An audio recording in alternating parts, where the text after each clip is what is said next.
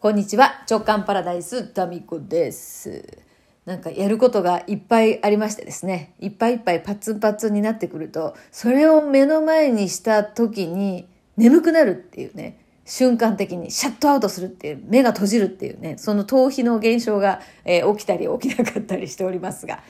えーまあね、でも全てがですね、私の好きなことでの用事なので、まあそこに家のことはちょっとねばならないことではあるんですけど、まあまあ、え楽しみながらいろいろとやっております。はい、今週の日曜日はね、年間プラン作成講座ですから、なんかね、あれなんだ、まあそのいろんな準備とか、ご連絡とかは、まあちょいちょいあるんですけど、講座中がさ、一番安らぎの場ですね、私にとって。なんか。だかそれがしたいがゆえに、前段階のいろいろがあるんだよね。うん、まあ本のね、こともそうですよね。本を書いて、まあそれをお届けしたいもあるんですけど、その本からのみんなとですね、講演会みたいなことで、こう質問トークとか、トークイベントがやりたいんですよね。うん、だからまあ、そうそうそう。まあでもそういうね、好きなことが最終地点にあるから、その前段階のいろいろが頑張れるんだよ、みたいな話を、ちょっとね、お仕事と、おそうそう、好きなことを仕事にする方法みたいなことでお話ししたんですけど、結構ね、これに関して皆さんからのメールいただいてますので、ちょっとご紹介しますね。えーウィズ・マーメイドさん。タミコさん、好きなことを仕事にするの回、何度も聞いています。少しずつ腑に落ちています。ありがとうございます。そうですか。まあ何かね、参考になれば嬉しいです。私ももう容量がね、悪いんですよね。ですから決してね、最短コースで無駄のないルートではないんですよ。ものすごく無駄をして、でもその無駄が、まあ、全部肥料になってるといいなっていう、そういう感じなので、決して効率よくはないのでね、まあ、私だけではなくて、何か、まあこういう働き方いいなって思ってる人がいたら、その方のことも聞くといいかもしれないですね。えー、すずさん。えー、タミコさん、いつも楽しいお話をありがとうございます。1230回、落語は集団チャネリング、めっちゃ面白い発想ってなりましたが、かねてからこの直感パラダイスは、タミコさんの現代創作落語ラジオでは、と個人的に思ってます。ラジオなので、みんなそれぞれのポイントでチューニング、いわゆるチャネリングしているのではと。まあ、すずさんもさ、あのやっぱり頭がいい方なんですよね。この間の福岡のノートの講座にも出席してね、くださったんですけど、いや、頭がいい方だなっていうふうにですね、感じましたね。なんかさ、あの、雑誌のさ、ライターさんとかね、なんか編集に携わる感じのお仕事をしている雰囲気もなきにしもあらずだなって思いましたね。まあ続きちょっとね、読ませていただきます。えー、タミコさんの日常のお話お話から、きっとみんなそれぞれ思い思いに映像をイメージ、連想、妄想、テンポよく、間合いも素敵、オチがあったりなかったり、笑い。1000以上ものネタ、12分できっちりお話まとめられ、お後がよろしいようで、みんなそれぞれの場所へ行ってらっしゃいと言われているようで、本当に楽しいです。いつもありがとうございます。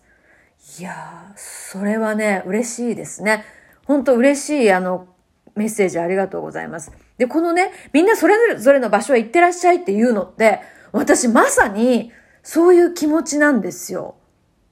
で、それを言ってないですよね。私、皆さんそれぞれの場所に行ってらっしゃいっていうセリフは言ったことがないか言ったけど覚えてないか。でも、いつもそういう気持ちなんですよね。で、ここに一旦集合して、まあ、あの、お耳を集合してもらって、で、何か、まあ、ちょまあ私もね、こういう、まあいろんなことがありながらやってますよっていう、ちょっと、まあこんなんでも生きてますよっていうね、その気楽さにチューニングしてもらって、で、そこからまたそれぞれの現場にですね、えー散っていって、また戻ってきて、ちょっと一息ついてみたいな、サードプレイスですから、なんかそういう思いでやってるので、それをね、ちゃんとこうキャッチしているその感性の鋭さと、それを言語化して、あの、独自の何かな視点とか言葉でこう綴るっていう、うん、すごいなって思いますね、すずさんね。で、あの、この直感パラダイスもそうですし、すずさんもそうですしね、直感パラダイスのリスナーさんとか、あと、前ね、インスタの方で、この、毎週ですね、えっ、と、ライブ配信やってたんですね。で、それはまあほとんど音声だけで、まあ、このラジオの前身みたいな感じの番組だったんですけど、まあ、そこにも感想を寄せてくださる方がいてね。で、この感想を書いてくださる方の中に、すごくね、やっぱ文才がある方っていうのがいるわけですよ。うん。まあ、だからといってね、別にあの、難しいメールとか、あの、何か内容をですね、えー、何か研ぎ澄まして送ってこいっていう、そういうことじゃないですよ。気楽に送っていただいて全然いいんですけど、あの、そう。で、そのインスタの方でですね、えー、前、文章を送ってくださる方とか、あと、パッとこうね、反応してくださる、その言葉の選び方がすごいセンスがあるっていう方がいて、で、その方ね、結局文章を書くっていう方向に進んだんですよね。ちゃんと学ばれてね。そうなんですよ。で、今それをお仕事としてされてんのかな？うん、まあ、文章を書いて、それがその、ホームページにね、載って、みたいなことになってですね。お仕事となってるかどうかはわからないですけど、彼女の文章に触れる機会っていうのがたくさんね、あるっていう、今そういうポジションにいるんですよ。そう。で、そのこのすずさんもそうですし、すみれさくらさんね、最近ちょっとお忙しいみたいですけど、あの、よくメッセージを送ってくださって、文章がなんとも、またタイプが違うんですけど、なんともですね、こう、あったかい感じなんですよ。で、やっぱりこう、視点が、鋭さとあったかさっていうのがあって、で、すごいなって思って、ただ彼女ね、今ブログを始めて、始めて、うん、そうそう、始めたのかな。うん。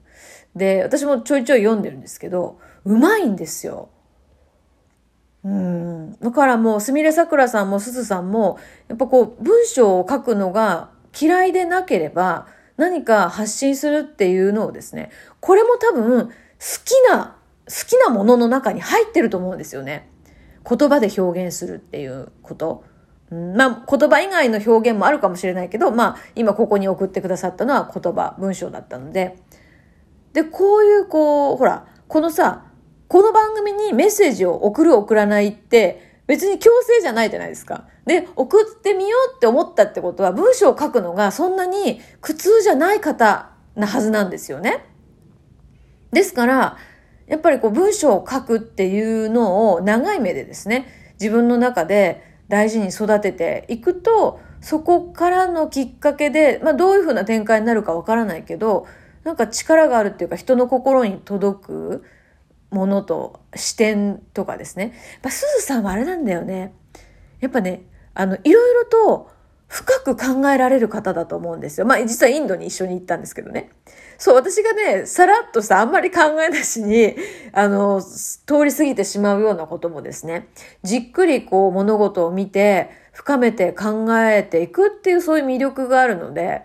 あの、素晴らしいなと思いました。でね、この間ノートの講座でお花をね、いただいて、まあお花屋さんでお仕事されてるんで、お花をいただいたんですけど、そのお花もね、もう随分と長くね、ここに飾っていましてね、あの、もう毎日見てたんですけれども、まあこれ考えて組み合わせてくださったんだなっていうのが伝わってくるんですよね。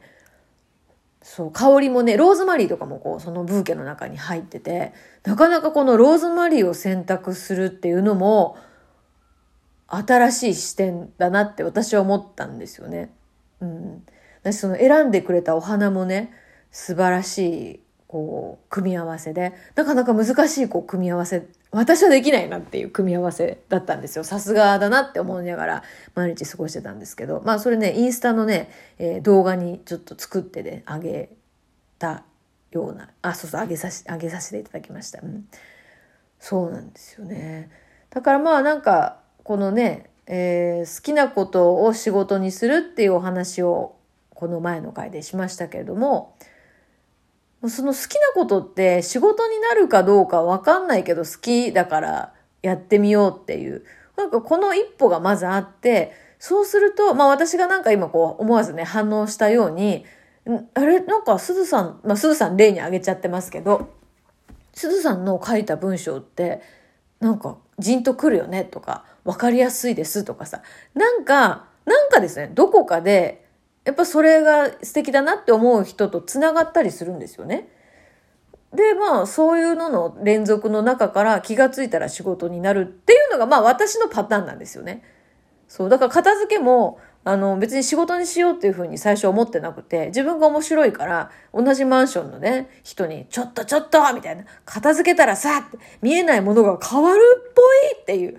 やらせてくれみたいな。で、やったりとか、もう同級生にやらせてもらったりとかね。で、やっぱ、どう、なんか変化起こったら教えてね、みたいなことで言ってて、ほらほら、やっぱりあるじゃん。ね。そういうシンクロ起こるんだ、片付けたら。みたいなことから、面白いと思って、まあ、片付けからこの心理学も学びみたいな、そうやってこう枝葉がこうね、ついていくわけですよ。